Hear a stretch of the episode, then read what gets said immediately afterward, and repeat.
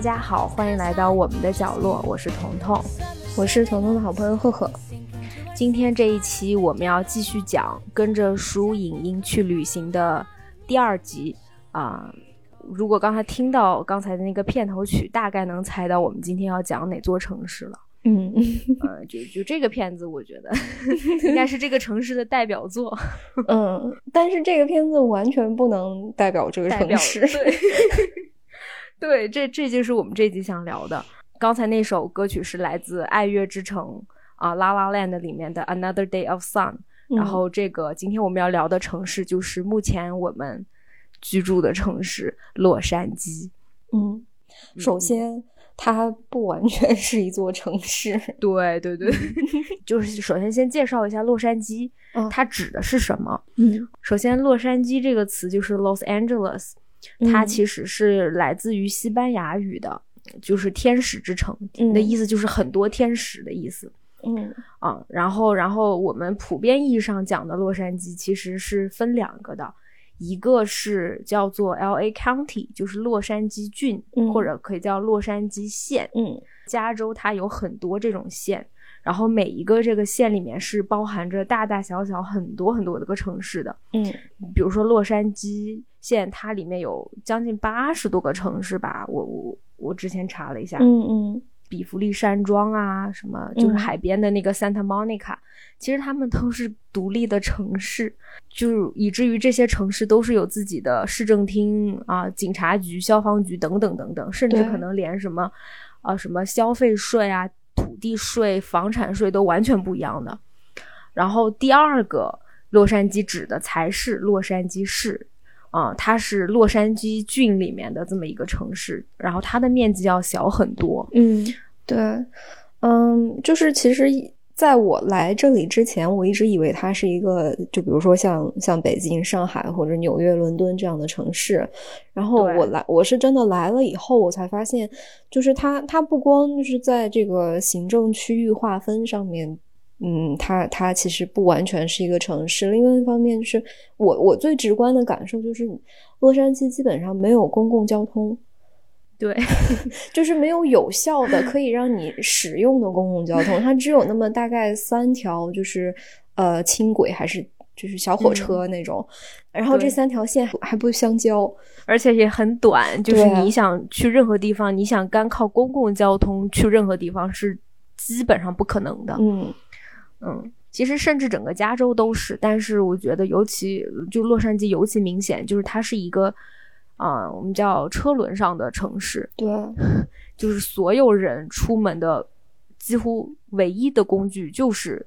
私家车就是开开小汽车，所以才会有就是咱们《爱乐之城》那部电影里面最开始一开始片段，就所有人堵在高速上，然后这些人在上面载歌载舞，是吧？跳的很开心，然后歌颂啊，这又是美好的一天，又是一个晴朗的一天，是不是？但是但但是我们这期节目的目的就是想跟大家说。洛杉矶并不仅仅是《爱乐之城》里面那样子的 一个城市，我们今天介绍的《输赢营》里面的城市是有洛杉矶其他面貌的。嗯嗯，丑恶的面貌，就让你糟心的一方面。嗯，那个《爱乐之城》那一段真的是看看得我有点上火，而且。就我跟大家说一下，这首歌曲叫做《Another Day of Sun》，就是又是晴朗的一天。嗯，它其实讲的这个故事，就是它歌词讲的，就是一个可能两个来自小镇的青年恋人，然后这个女生很想成为电影明星，所以她只身，她跟男朋友分手，然后只身来到洛杉矶打拼。她每天可能都没什么钱，然后生活的很辛苦。然后，但是当他气馁的时候，他说他只要看到洛杉矶美丽的景色和第二天阳光，哪怕堵车，他都觉得很很开心，都觉得活力满满。唉，我觉得我当年看的时候可能还是年轻，就觉得嗯真好。但现在，哎，但是 那个时候你每天上上下班都得堵在路上，你觉得？就是堵在路上，然后看到前面的就是一望无际的。车山，嗯，车山车海，车海，嗯。啊，然后就是你当时就想，那算了，就就要不听点快乐的歌曲，就 我们要不就开始推荐，嗯，你先来吧，我们先来点轻松的，先来轻松的，嗯，还是先来沉重的，要不先来沉重吧，就是都都说到这个很糟糕的交通了，那我先推荐起吧，你先来。对我先，嗯。嗯，我先推荐一个跟交通有关的，嗯呃，电影 叫做《撞车》。这个应该很有名，很有名。对，其实这个片子不用我推荐，因为这部片子是二零零六年的奥斯卡最佳影片。嗯，就这部片子当年是击败了《断背山》，成为了最佳影片。怎么说呢？就是这部片子，它其实它虽然是一个小成本的电影，但是真的是群星荟萃。嗯，就你乍一看，全部都是明星，而且它是应该是美国非常非常经典的讲述。种族主义的电影，嗯啊，然后这个电影它本身就是讲了，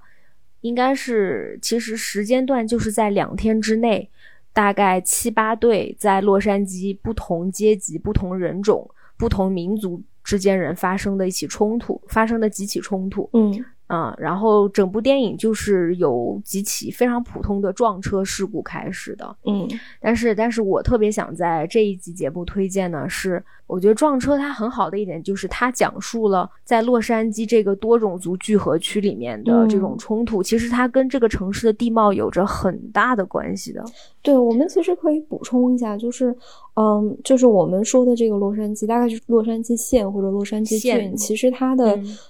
就是它的平面面积是很大的，但是它很它很平，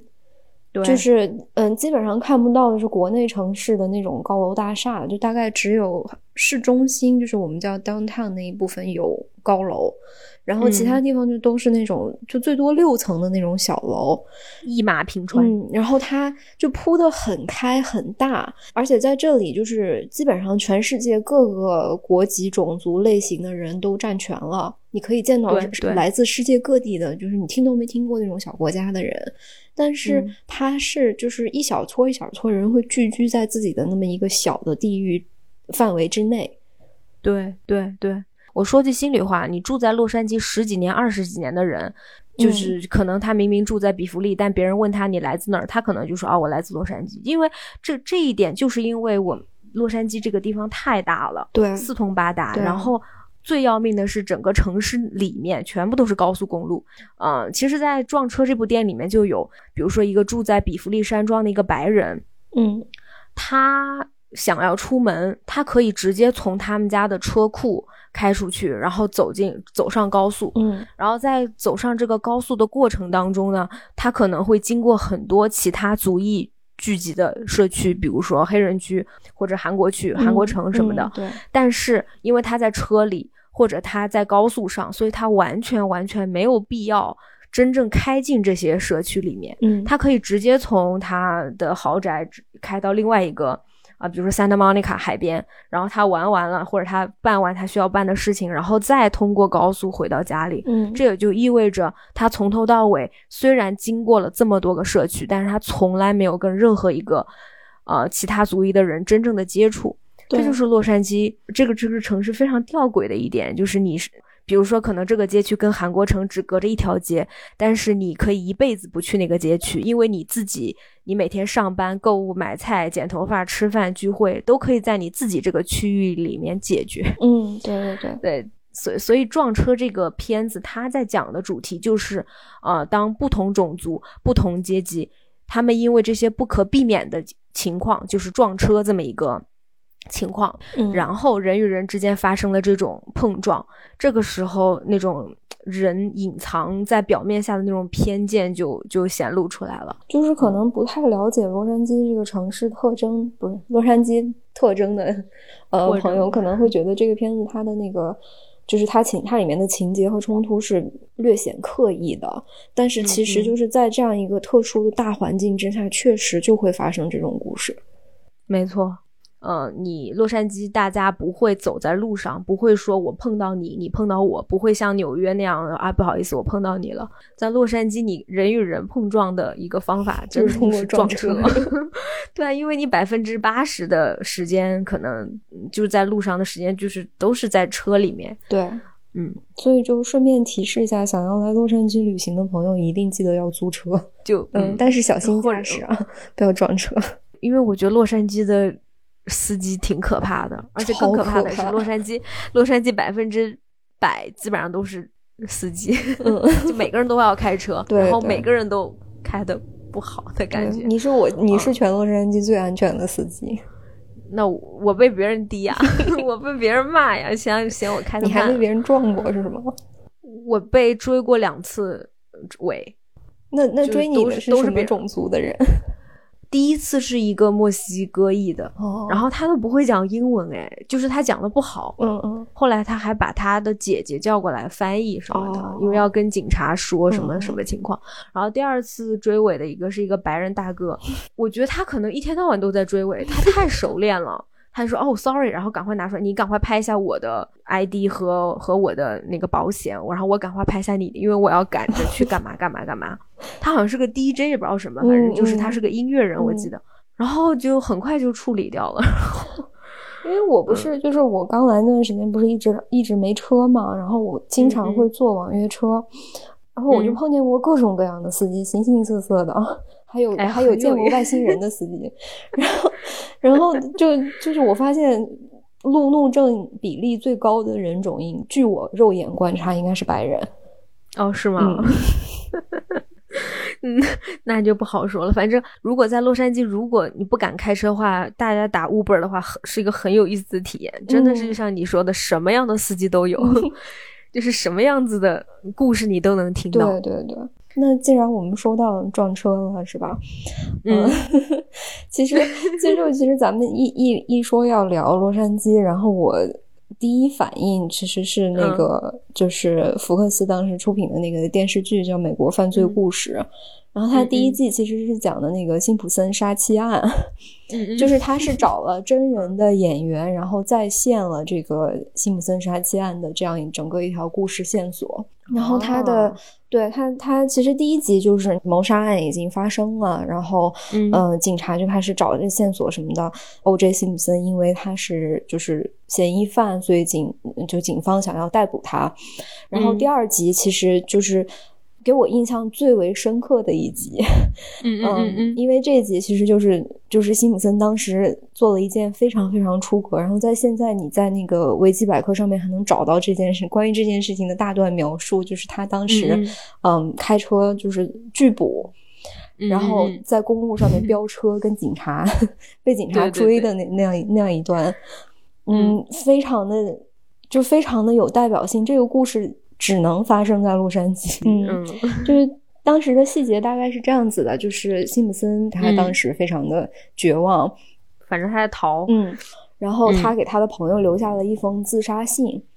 请另外让他的另外一个朋友开着家里的车带着他上路了。一开始大家不知道他在哪儿，他们大家的第一反应就是他是不是要自杀？他他应该身上有枪，然后他已经写了这个遗书。嗯，然后嗯、呃那天是一九九四年的六月十七号，嗯 是一个星期五。嗯 大概在下午，应该是在下午五点之后，他上了洛杉洛杉矶的高速。是这样，就是洛杉矶应该一天到晚都在堵车，但是周五下午的堵车应该是从三点到四点就开始了，然后一直到九点以后才会结束吧。对，所以应该是在车流量非常大的这个路上。然后等到警察发现他们的位置的时候，这个他在这个高速路上面追车的情形就变成了前方有两辆警车给他开道，嗯后方有四辆警车，最后有嗯两辆警车压路。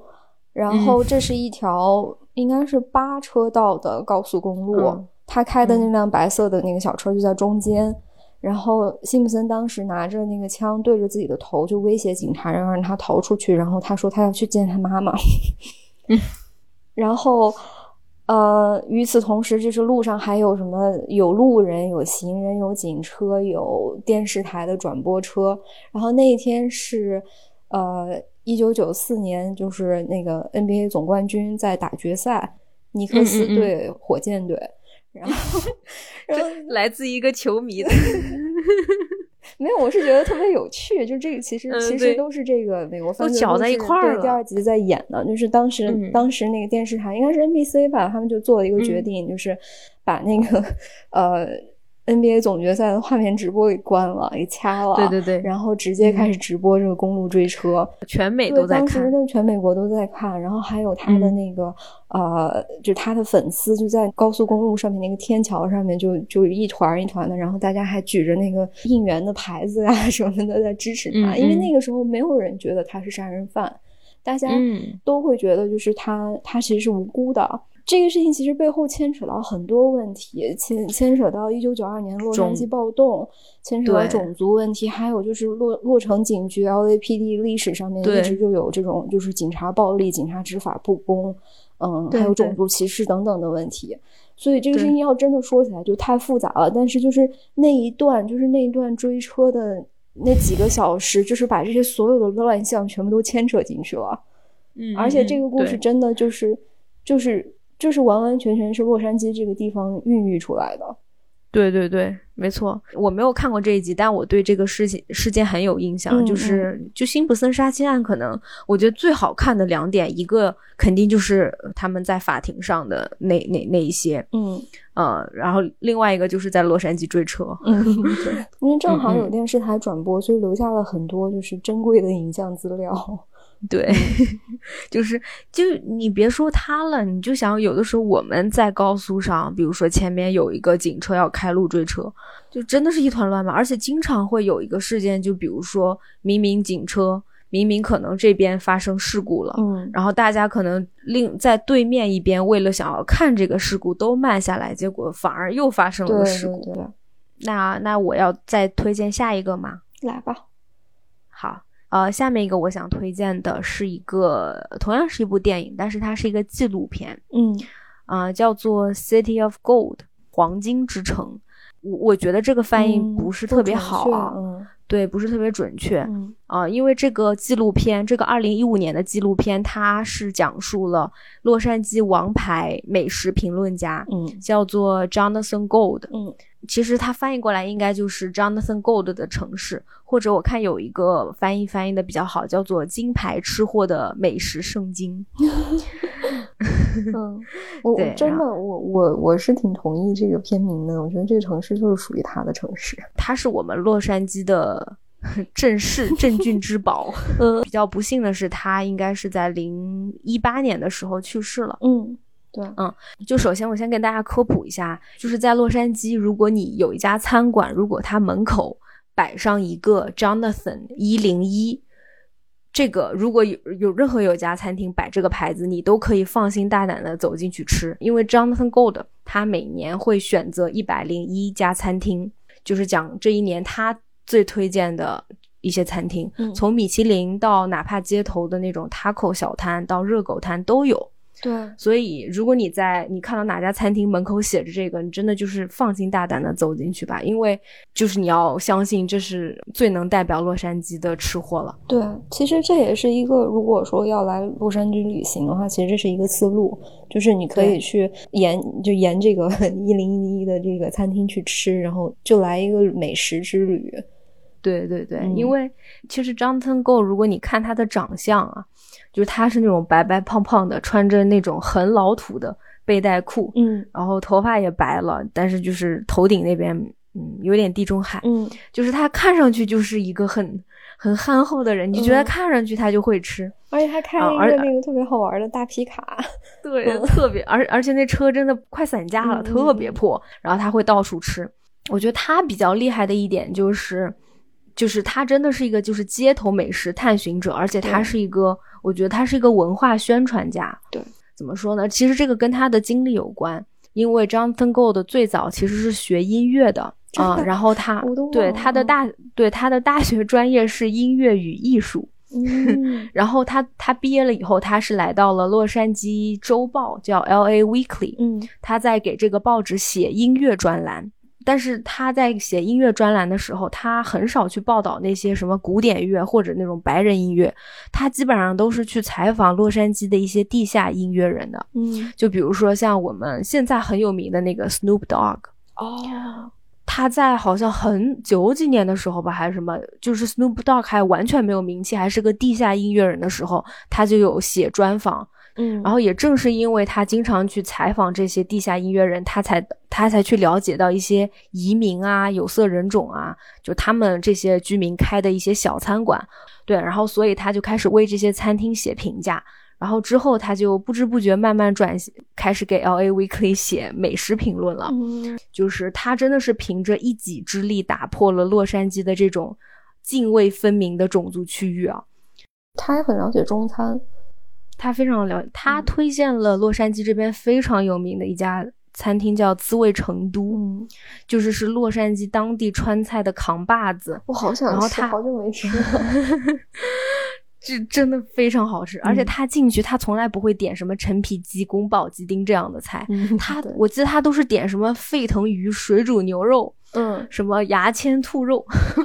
然后他会写。报道他会告诉大家，其实他就是告诉那些没有尝试川菜的人，他告诉你，你你来这家餐你要怎么点。我跟着他那个幺零幺吃过好几次，有一家餐厅是我在这部片子里面也看到的，就是他推荐了一个泰国的南部料理，嗯，就是非常小的一家那种家庭餐厅，非常非常小，很破的一个店，然后我就去去吃了。就是真的非常好吃。对它，其实我觉得它最独特的一个地方，其实是，嗯，就是这个欧美的这个食品文化啊，其实是，嗯，怎么说呢？就是他们的那个视角其实跟我们不太一样，特别是这个主流的这个什么米米其林餐厅这种这种体验，它其实注重的是这个餐厅的整体的环境氛围，是对。嗯，其实是比食物的味道或者呃，就是口感要要稍微更重要一些的。然后，Jonathan Go 他他最不一样的地方是地方，就是他其实他会更注重食物本身，而不是这个餐厅的环境。那所以就是因为在洛杉矶有很多这种来自各个国家的移民。嗯，他们会经营那种很小、很破、乱七八糟的那种餐厅，但是它的食物很好吃。但是这个事情，如果你放在一个，比如说白人面前，他是不会去，他他们是不会愿意进入那样的餐厅的。就是每次，嗯，就每次，比如说我去吃中餐，或者我去吃这种非这个美式的这种餐厅，嗯嗯，他们那个。呃，卫生局给他的那个评分都是 B 啊或者 C 啊这种，就说你们这里环境卫生环 境不行，但是饭很好吃。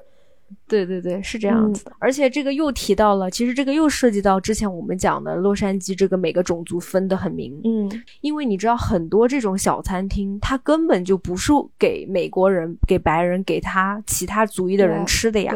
他开在那个小地方的目的就是给当地的这些，就他们区。比如说我我不知道是可能亚美尼亚区这些人，嗯，就是他们吃的。不要说作为白人，我觉得可能作为我们，就是可能哪怕作为我来说，我都首先不知道这个餐厅，第二去了以后不会点，第三真的有点不太敢去。嗯，对，就是 就是因为有的小餐厅，你真的你觉得好恐怖。嗯，就通过他的介绍，我觉得他一方面他把这个美食介绍给所有不了解这个民族、不了解这个美食的人，我觉得另外一方面他也在鼓励。各个种族社区的这些餐厅老板，就是站出来为自己的餐厅宣传，嗯，然后这些人也会，就是这些老板也会非常开心。如果他们的餐厅上了幺零幺，他们也会把这个幺零幺摆在外面，嗯，大概跟他们说说你们来吃吧。在这个方面，我觉得食物是一种交流的方法。我来，我走进一步来了解你，然后餐厅老板你也走进一步来，来向我推销一下你。对对。我记得我看我看这个纪录片的时候，我最大的一个感受就是，因为其实其实这个纪录片也会记录，就是他比如说他去一家，就是比如说嗯洛杉矶中部什么小埃塞俄比亚区的那样一家餐厅，他需要开很开车开很久，然后其实其实那种感觉就像你在嗯就是就是洛杉矶其实就像一个小世界。然后你可能旅途上面你要花很长的时间，但是你的目的地是一个你完全不了解，嗯，你陌生的那种文化，然后你是去，你是抱着一种就是开放的态度去跟对方去交流，去去去互相了解的这样一个过程。这是一个在洛杉矶。不容易做到的一件事情，对。但是如果我们真的尝试去做一下，你会发现会有很多很多的收获。对，就是它的那种铺天盖地的公路，车山车海，然后那种无尽的堵车，这个事情如果说放在你每天上下班通勤那个过程中，是很消耗人的。但是如果说你把它看成一个，就是把它看成一种体验，然后你你的目的地其实是一个你未知的，甚至是一种。未知就很刺激的那种体新全新的经历的那种时候，嗯，其实这就是洛杉矶最浪漫的那一面。对对对。对对，就是这个东西是你很难从《拉拉烂》这样的片子能看到的。对，就是我觉得不光是游客可以去吃幺零幺，就是对我们对我们住在洛杉矶可能很多很多年的居民来说，我们也都可以去看看它的啊，Johnson 幺零幺，去查一查。哎，可能有一家餐厅就在我家附近哦，我就可能去试试看。嗯，然后有的时候找一个周末，我们就想，那我们就去这家餐厅去体验一下吧。对，我觉得会是一个非常好的。对，疫情过后，我要继续去吃幺零幺。对啊，我们可以相约 Johnson Go 一零一。对，而且而且特别好的一点就是，大部分他推荐的餐厅我们都吃得起。对，这个是非常棒的。都不是米其林吗？都不是，而且你也不需要预定，都非常好吃。嗯，对，然后所以我非常推荐这一部啊，《City of Gold》。嗯，那我能推荐一个轻松一点的吧？对，加州意难忘。我看到你写在这边，我我真的超开心。对，其实这个事情是呃，我我接下来想向大家推荐的是，嗯，就是美国的一个经典的呃喜剧节目，叫做《周六夜现场》。其实这个节目它的制作大本营在纽约，嗯，然后它呃。这个节目很古老了，从七十年代就开始直播了。七几年，嗯，对，嗯，他们有一个非常经典的小品，叫做《加州一难忘的 Californians》。它的剧情很像那个台湾的那个经典的电视剧《一难忘》，就是大概就是那个有那么几个主人公，然后他们都超有钱。然后呃，就住在那种南加州典型的那种又大又平，还带好好几个泳池的那种大豪宅里面，然后穿的都跟就是那个算命的一样，就是那种波西米亚风。然后呃，基本上就是我爸爸不是我爸爸，我叔叔才是我亲爸爸。然后我妈妈又跟谁结婚了？然后呃，我女朋友跟我最好的好朋友搞在一起了。然后我我妹妹出车祸又死而复生了，反正就是来回来去就这么点事儿。然后他的那个就是他经典的笑点，其实就在于，就比如说，嗯，比如说我女朋友跟我最好的朋友搞在一起了，然后他们俩还就是突然出现在我家的客厅里面，然后这个男主人公就会很生气，说你们到这里来干嘛？你们赶紧从我家里滚出去！然后说你们现在就上车，然后开到这个四零五，然后再转十号，再转五号，再转幺零幺，然后从这里有多远滚多远。然后那两另外两个人说，可是外面在堵车啊，我们对对对，我们怎么上得去啊？而且他每一集都有那种，嗯，他基本上每一集的明星都会有那种明星嘉宾，对对，都是演那种匪夷所思的那种，就是那种 角色，又夸张又抓马的，又狗血的那种剧情。而且他们的口音，对他们那口音，就是无限吐槽南加州地区这些人的口音，然后还有这个堵车的问题，还有没事儿就上高速的这种问题。嗯，对。他，反正这个事情特别特别的反讽，就是因为呃，我第一次来美国玩的时候，当时是旅行，然后那个时候我就知道，差不多定下来就是之后要搬来洛杉矶生活一段时间，然后那那段时间我在就是就是其实是在路上，在公路公路旅行，然后会经过就是美国中部很多那种特别村的那种地方的，然后就经常碰见那种就红脖子保守白人，然后。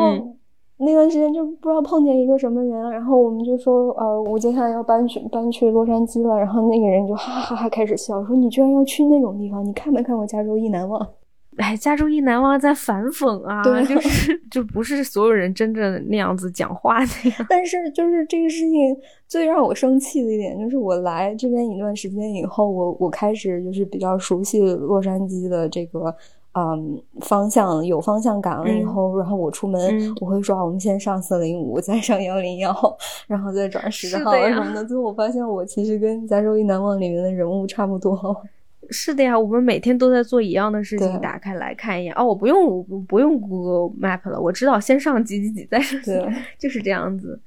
我在没有看过周六夜现场之前，我大概是在哔哩哔哩上面就看过《加州一难忘》这个这个视频，因为很火嘛，而且还不是，而且我应该是先看了一个其他的片子，然后看完了以后自动跳的《加州一难忘》，好好笑啊！对啊，然后对，最近还有在出吗？我感觉最近好像出了，因为不太出，都比较老。几位卡斯其实现在都已经离开周六夜现场了，就是那几个嘛。对，就是喜感兴趣的朋友，直接上 B 站搜《加州一难忘》就可以找到很多非常好笑，非常好笑你的快乐源 泉。对 对。那我再推荐几个餐厅吧，就是如果来的话可以预定一下。就是 Netflix 他们出的一个电视纪录片叫《主厨的餐厅》，应该呃，主厨的餐桌，不好意思，嗯，主厨的餐桌，它已经出了六季了，然后其中有两集是讲洛杉矶的主厨啊。首先是第一集的第一季的第三集，嗯，洛杉矶唯一一个米其林二星女主厨。哦，他叫 Niki Nakayama，嗯，然后他开的一家餐厅叫做恩纳卡，是一家吃海鲜料理的，其实就是日料店的。是是传统的日料吗？还是就是那种叫什么 Hi Kaisaki？哎，我也不知道，反正它就是它是没有 menu，它就是一个 set menu，你每天就是呃就是那么一个 set。基本上人均要，因为米其林二星嘛，毕竟它是基本上人均两百刀、三百刀，就非常贵。但是如果你按照米其林的呃那个标准去看的话，这个两三百刀是你花过人生中最值的两三百刀。嗯，就是因为很多其他米其林餐厅，它都是更注重，就像你刚才说的，很很多更注重它的。啊，这个餐厅环境啊、摆设啊，包括它的服务，嗯，啊，当然也好吃，就是食材是贵的，但是你会觉得你花这么两三百刀，嗯，可能就也就还好。但是这一家是会让你觉得物超所值的，嗯嗯，对，这个这季的第三集蛮好看的。非常好看，而且而且它特别棒的一点就是它能让你真正了解这个厨师是什么样的人，嗯，你就知道什么样的厨师就会做出什么样的菜。对，就是因为 Niki 她是一个非常那种踏实肯干、一个不张扬的女主厨，她不是那种比如说做一道菜然后出来逛一圈，哎呀你们吃的怎么样啊？她不是那种，她就是默默的躲在后面，嗯，她会偷看客人反应。就是我看了这个系列的。很多厨师，我我看了这个厨师，我就知道我想去吃他的餐厅，还是我不想去吃他的餐厅。对，我觉得他他有意思，就是他不是完全就是在拍食物，他其实主要拍的是这个主厨人。嗯，对，没错。啊，然后然后我接着还想推荐一家呃一家餐厅，推荐一集就是第三季的第三集。她同样也是一个来自洛杉矶的女主厨，叫做 Nancy Silverton。嗯，就 Nancy 在洛杉矶是真的网红级别的厨师，包括连之前 Jonathan Gold，就她跟 Jonathan Gold 私交很好。嗯，他们经常上互会互相 Q 对方那种。她是洛杉矶的一个啊面包女王，就是她是专门做意大利菜的。然后目前应该有四家餐厅和一家面包店。嗯，我可能会更推荐 Nancy Silverton 的餐厅，是因为它有那种四颗钱的很贵的餐厅，但它同时也有那种两颗钱、三颗钱的，比如说专门吃披萨的，或者专门吃那种。呃，肉肉类料理的店，而且它的餐厅很多，你不需要提前什么好几周预定，就是作为游客都可以去吃。嗯，如果有兴趣吃的话，我非常推荐一道菜，就是是一个是一个叫做炸南瓜花塞奶酪。那个南瓜长那种南瓜会结那种黄色的那种小花嘛，他会把那个花摘下来，然后往里面塞奶酪，然后酥炸。好罪非常好吃。嗯，我发现他特别喜欢用南瓜花，因为我以前就是有读过他的美食文章，他他他有好几道菜里面都用到过南瓜花。南瓜花，对他的餐厅我基本上都吃过，除了那家就是做肉料理的餐厅我没有吃过，剩下几个我我都吃过，就非常非常非常好吃。嗯啊，然后我还想再说一下，就是我觉得呃，洛杉矶这个城市啊。它其实还是有很多很多值得我们去讲的东西的，就比如说电影这一块儿，我们我们今天好像没有推荐黑白电影这些东西，什么就干顾着 太多了，因为电影真的太多。我们光我们今天光注重吐槽。我觉得这个城市是一个让我又爱又恨的城市。对我我因为已经搬家嘛，其实我现在住的地址就不是洛杉矶郡，但是我依然觉得我是一个 洛杉矶人。嗯。就是我，我又我又想再说到《拉拉烂》这个片子，就是因为当时我在看《拉拉烂》的时候，我是在加州看的，我没有觉得怎么样，我就在那边哈哈笑，我就觉得哇，这个好假呀！你你这这有什么可歌颂的？嗯。但是后面我有跟我一个好朋友聊，就是我的朋友是在洛杉矶读书，然后生活了好多年的，嗯。然后他回去了嘛，他回国了。嗯，然后他回国的时候，我也还我其实还挺难过的，因为就是我的好朋友慢慢的就都离开了这座城市。对，然后他他在上海看的《拉拉烂》，然后他跟我讲，他说每天阳光都很好，然后每天都在堵车，每天都很热，我也没有觉得这个城市有多好。他说，但是好像离开了这个城市以后，就是会很想念洛杉矶的日落啊，然后洛杉矶的那些很 chill 的人，然后包括。包括洛杉矶的堵车，就是他说我甚至有点怀念我在那个堵在车里面，我听 podcast，我听播客，我听音乐，然后跟人家打电话，然后他就跟我说的，就是他还是很怀念这个城市的，然后也也也觉得这个城市从来不曾远离他。嗯，对，就是你觉得他一直还会在那里，下次来他，他还是会那样的热烈，用那样的阳光来去拥抱你的感觉。嗯，对，所以我当时听了我很感动，我觉得这可能就是我对洛杉矶的感觉吧。下次我们回来的时候，他依然会，嗯，用他的阳光来欢迎我们。嗯，对，嗯，就差不多这样啦。嗯，差不多了。感谢收听，我们下次再见，拜拜，拜拜。